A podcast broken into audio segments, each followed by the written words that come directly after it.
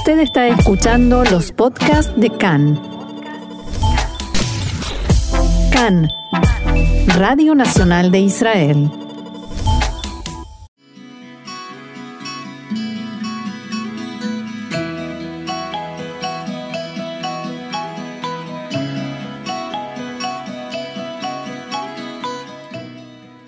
Café Literario, una pausa con buenos libros y la mejor compañía, con Orna Stoliar.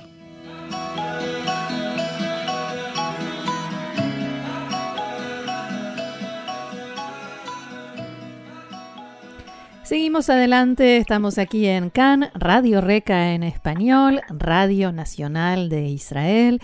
Y este tiempo frío y lluvioso nos invita a un rico café calentito con un buen libro y la excelente compañía de Orna Stoliar. Hola Orna, ¿cómo estás?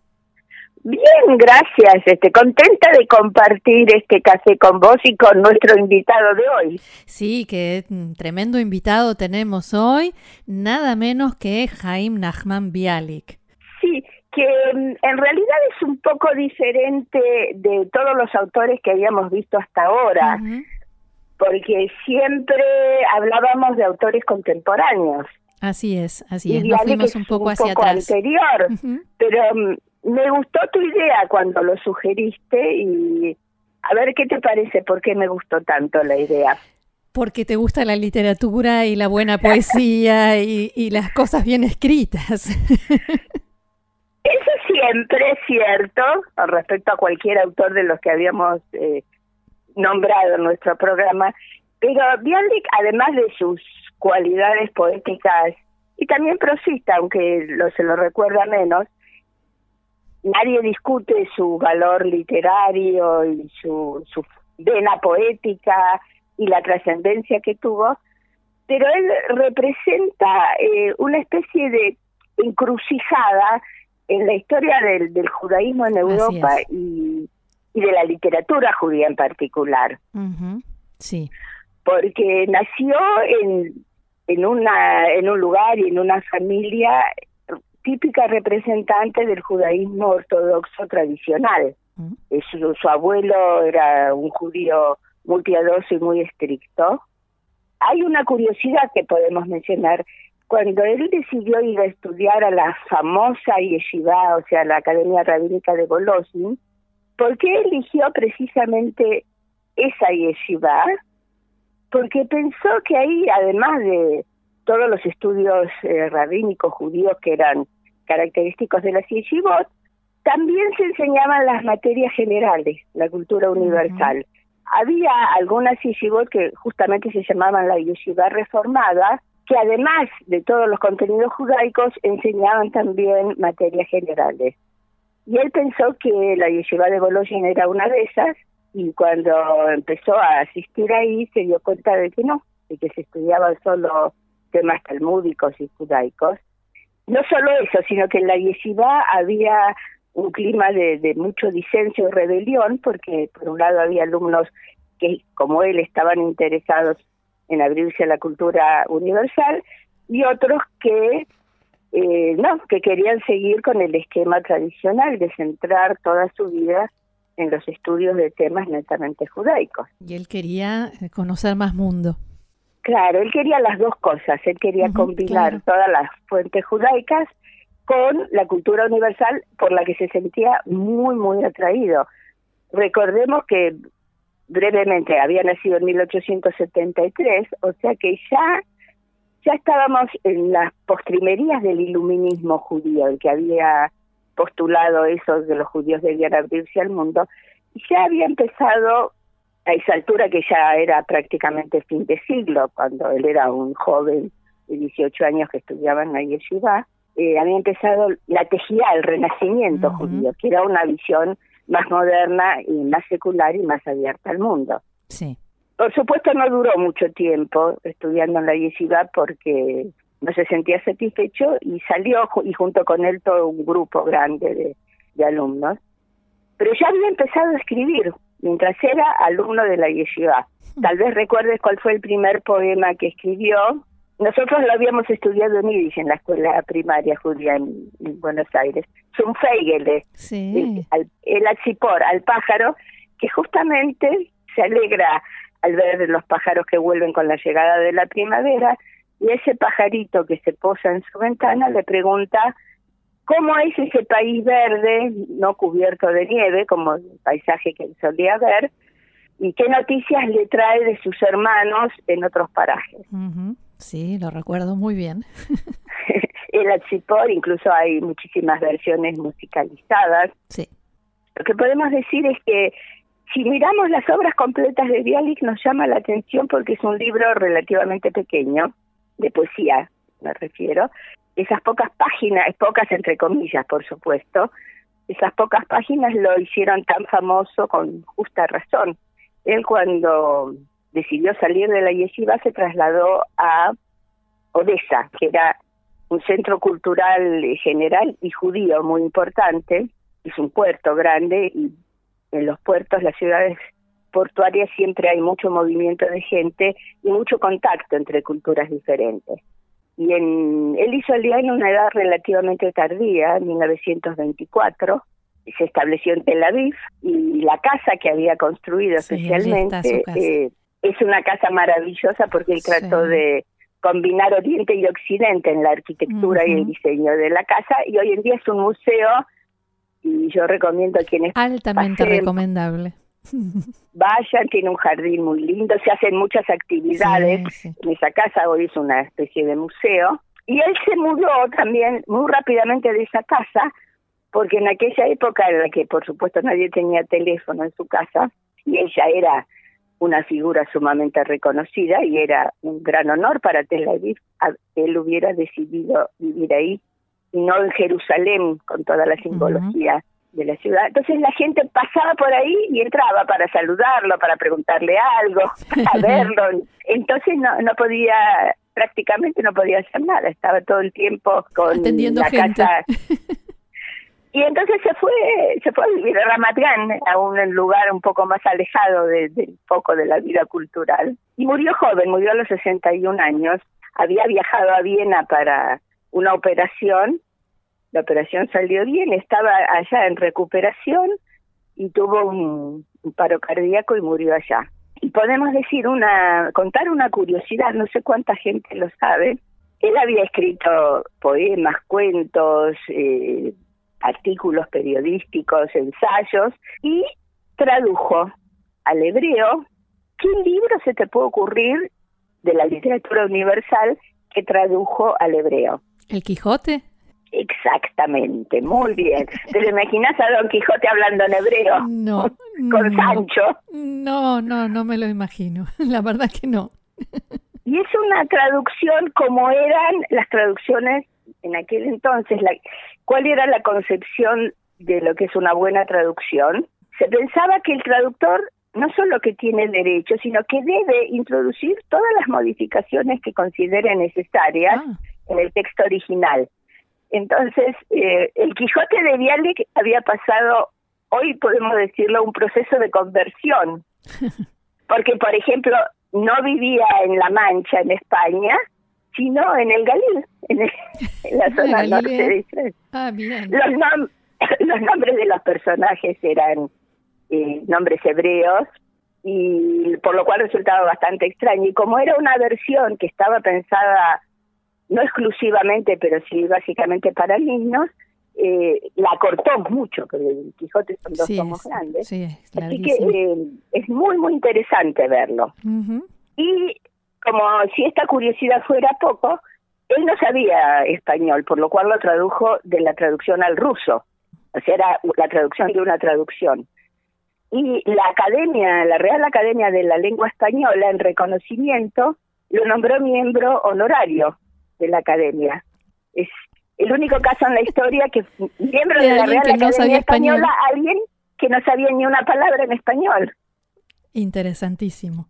Así que, pero centrémonos ahora en su poesía, que es la que tanto nos gusta. A ver. Vamos a ver lo que y para eso tenemos eh, hemos invitado a viejos conocidos nuestros, viejos y queridos y muy queridos. Eh, él eh, generalmente se recuerdan los poemas eh, más largos, que son eh, especies de, de proclamas, eh, como el famoso poema El Ashitab, en la matanza, de Ira en la ciudad de la matanza, que retrata los terribles pogroms que había en Europa del Este, pero al mismo tiempo, y, y en mi opinión y la de muchos es la mejor parte de su obra literaria, tiene poemas líricos breves, lo que en alemán se llama un Lied, que son poemas con un, un ritmo interno muy musical y que es lo que permitió que haya tantas musicalizaciones de estos textos.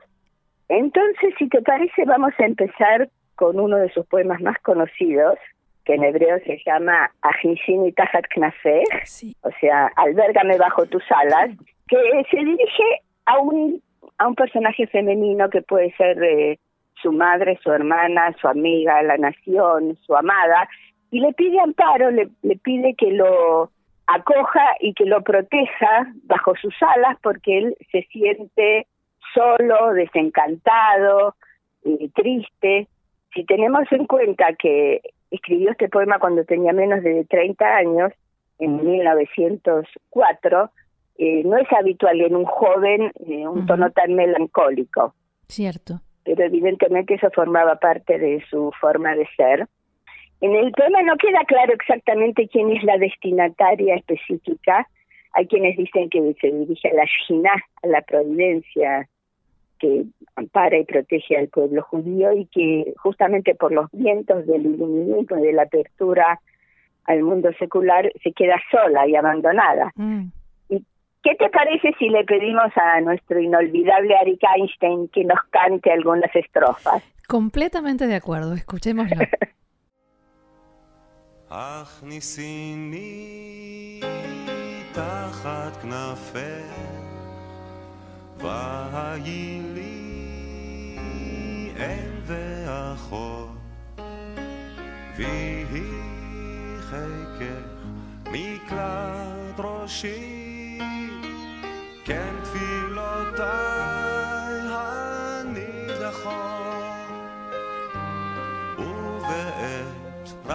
רחמים בין השמשות שכיבה אגן לך סוד ייסוריי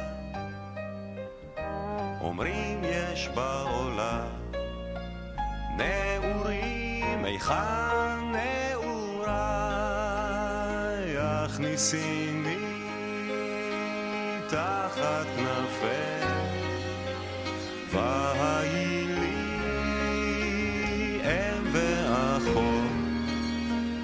ויהי חיקך מקלט ראשי כן תפילותיי הנידחות. ועוד רז אחד לך אתוודה נפשי נשרפה בלהבה. אומרים אהבה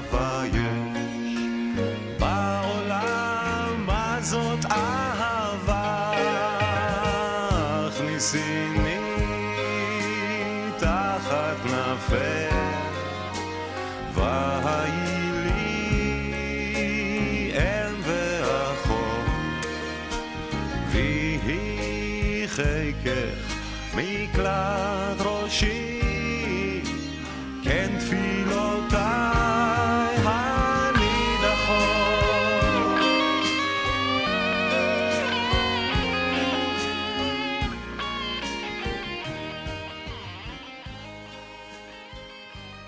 Bien, bien. Como siempre, un placer escucharlo. ¿Y con qué seguimos, Orna? ¿Qué, ¿Qué, otro poema nos regalas? Y mm, seguimos con otro poema que también tiene esta eh, invitación a, a, la mujer amada que se llama en, en hebreo Kumitzei, ven y sal.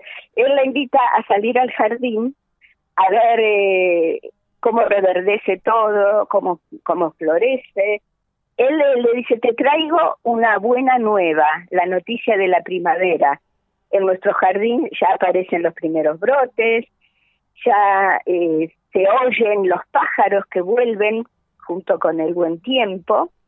Y hay algo eh, muy curioso que vale la pena mencionar. Parece que Bialik, además de ser el gran poeta que era, era el hombre de las curiosidades. Sí, sí. Porque como todos los judíos de Europa Oriental, él hablaba con el acento, con la prosodia Hmm. ashkenazí, o sea, con las palabras, no solo que en la tab final no decían Shabbat, sino Shabes, por ejemplo, o Yom Tov, sino Yom Tov, sino que en lugar de que las palabras fueran agudas, acentuadas en la última sílaba, las acentuaban en la penúltima. En Israel, de- después de varias deliberaciones, se decidió adoptar la prosodia sefardí, Que es la que nosotros conocemos habitualmente hoy en día. Y otro amigo nuestro, también muy conocido y muy querido, Yoram Gaon, Sí. que canta este poema, la primera estrofa la canta con la prosodia ashkenazí y después sigue con la, la prosodia sefaradí que nos que es la que a nosotros nos resulta conocida. Bien. Y la cantó en uno de los festivales de la canción en 1976. Antes no no existía Eurovisión y Israel no participaba en ese festival, pero Israel no formaba parte de Europa antes. Sí, pero muchos de los eh, cantantes israelíes eh, elegían cantar poemas musicalizados, lo cual era también una especie de declaración de principios. La que compuso la música de esta versión que vamos a oír es eh, otra vieja conocida, Nomi Shemer, y solo quiero señalar que hay una versión anterior, que hoy en día es mucho menos conocida, basada en una melodía popular anónima, y que la cantaban los Parvarín, que quien no recuerda a los Parvarín. Sí. Así que te invito a que recibamos juntos la primavera, ya que estamos en un invierno en tan un frío y invierno tan duro, sí. Eh, si te parece, Orna, entonces terminamos nuestra columna de hoy escuchando esta versión que nos propones de Yoram Gaon cantando a Jaim Nachman Bialik.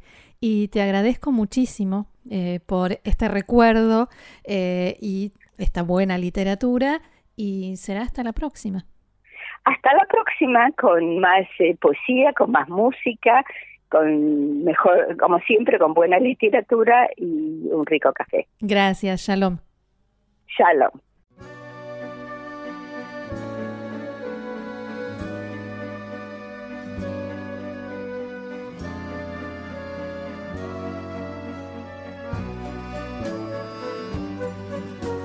קומי צאי אחותי כלה, קומי צאי, בשורת אבי לך הבאתי. מאחורי גדר גני נראה ציץ, נראה ציץ, נשמע כל הדרור על ביתי. מאחורי גדר גני נראה ציץ, נראה ציץ, נשמע כל הדרור על ביתי. אבל חסד אל בארץ על כנפו, על כנפו, ובפלגים נפלה רינה. לבלבו בגן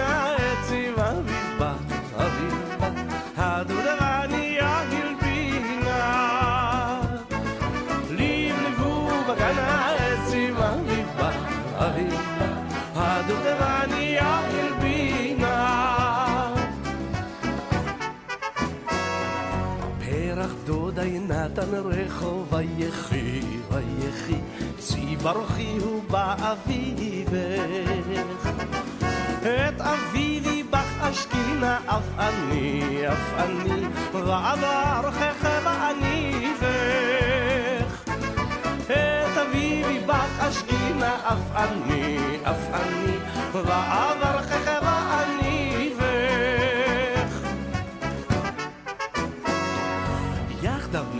אל השדה, אל ההר ואל הגיא, ועלקת שם זכריות. אז פסוף פני נטל, פני נטל, אל צווארכם מרגליות. אז פסוף פני נטל, פני נטל, אל צווארכם